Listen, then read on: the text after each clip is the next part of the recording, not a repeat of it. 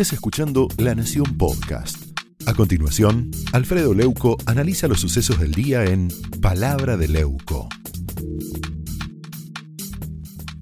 Pero ahora le quiero eh, comentar cuál es mi posición desde el punto de vista editorial, este, pero sin ningún tipo de dibujo, sino eh, hablando, porque les quiero contar que de pronto irrumpió Cristina.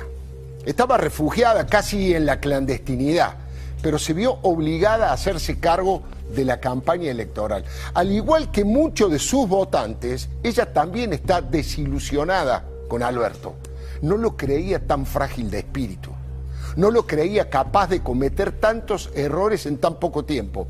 Sabía que Alberto era medio inútil, pero para la gestión, pero no se imaginó que fuera tanto. Y encima Alberto no le ha podido cumplir con su parte del pacto espurio que firmaron. Ella cumplió, ella le entregó el sillón de Rivadavia, pero él no le consiguió la impunidad que Cristina espera y desespera.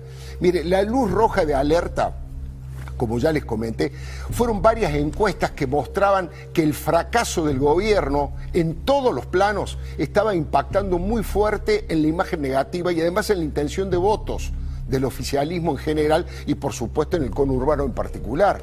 Falta cada vez menos, ¿eh? Y Cristina se juega todo en la última, en las próximas elecciones de medio tiempo, que son las que se vienen. Por lo tanto, le dijo a Alberto, correte del medio, Alberto, afloja con el micrófono, afloja con el Twitter. Y le pidió que le deje el volante a ella. Pero ahí Cristina se encontró con un verdadero drama. No tiene un solo éxito de gobierno para exhibir no tiene logros para hacer campaña. Mire, la hecatombe económica es criminal. Todos los indicadores son de terror. Más desocupados, más pobres, más indigencia, más empresas y comercios cerrados y más inflación, como le comentaba yo recién a Manuel. Los números producen escalofríos, no solo el 48,8% de la inflación.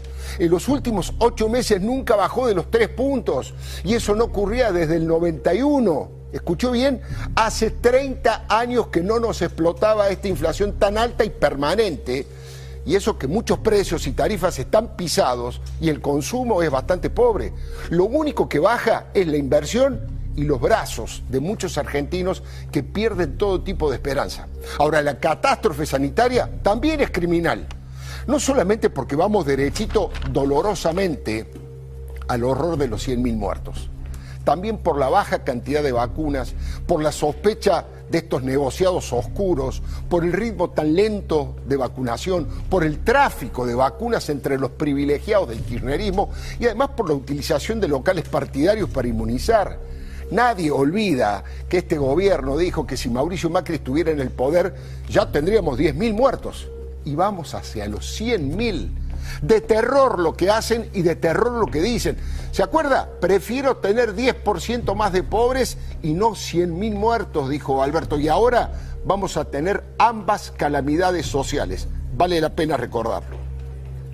Tener 10 millones, 10% más de pobres y no 100.000 muertos en Argentina. Porque ya de la muerte no se vuelve, ¿eh? de la economía se vuelve. ¿eh? Y yo siempre pongo el mismo ejemplo.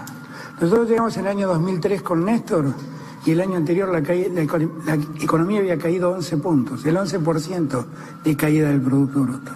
Teníamos 57 puntos de pobreza, 25 puntos de desocupación y volvimos. Bueno, volvimos en, en, la encuesta y en el trabajo riguroso que ha hecho Bloomberg sobre la eficacia en el manejo de la pandemia. Nos pusieron en el último lugar Quedamos en el puesto 53 entre 53 países, el peor gobierno a la hora de enfrentar el virus. Es un papelón que estremece. Yo no sé con qué cara Cristina o Alberto van a mirar a la gente y sobre todo a los familiares de las víctimas de estos crímenes de lesa inutilidad. Alberto Fernández hoy le hizo varios juramentos al general Martín Miguel de Güemes a 200 años de su fallecimiento. Hasta ahora no cumplió con ninguna de sus promesas. Por lo pronto su presencia en Salta, como veíamos hace un rato, produjo infinidad de actos de repudio. Lo podemos ver, las quejas de la gente. Estos son los problemas que Alberto multiplicó y por eso Cristina se encuentra sin argumentos para armar una campaña razonable. Fíjese lo que pasó. Pero tuvo que salir Cristina del escondite porque todos los días el panorama en las urnas se pone peor para el kirchnerismo. El prestigioso analista Marcos Novaro dijo que parecía que Cristina estuvo de vacaciones en Marte y que habla desde el Olimpo como si fuera rodeada, estuviese rodeada de diosas griegas. Pero acá no hay mitología que valga. ¿eh? Son muchas las señales que cualquiera puede ver si es que quiere ver. Estamos hablando de hechos, no de opiniones, de datos, no de relatos. La justicia estuvimos a siete horas y a siete votos de que Cristina colocara un esclavo suyo como jefe de todos los fiscales. Hubiera sido el certificado de defunción de la división de poderes. La persecución a los jueces que ella no quiere sigue a paso redoblado. Las víctimas son los doctores Bertucci, Bruglia y Castelli. Y en todos los planos atropellan las instituciones para ponerlas de rodillas y colonizar a todo el poder judicial. Por suerte, todavía no lo han logrado. ¿Y qué me cuenta de las relaciones carnales con todos los países del mundo que menos democracia tienen y que más violan los derechos humanos? Nicaragua, tan violentamente amarga. Venezuela, Irán, Rusia y China son apenas el comienzo de este nuevo orden internacional al que apuestan Cristina y sus herederos, Máximo y Kisilov. La verdad parece que defienden los derechos de algunos humanos o que defienden los izquierdos y no los derechos humanos. El ataque es constante al mérito y como veíamos recién a la propiedad privada. Combaten el progreso, aunque digan lo contrario. Creen que el Estado debe ocupar el lugar del esfuerzo y el sacrificio y de la cultura del trabajo individual. Bueno, y hay declaraciones bien concretas, le hemos escuchado 20 veces de Alberto Fernández recién también sobre los terrenos improductivos, disposiciones del Consejo Deliberante en Avellaneda.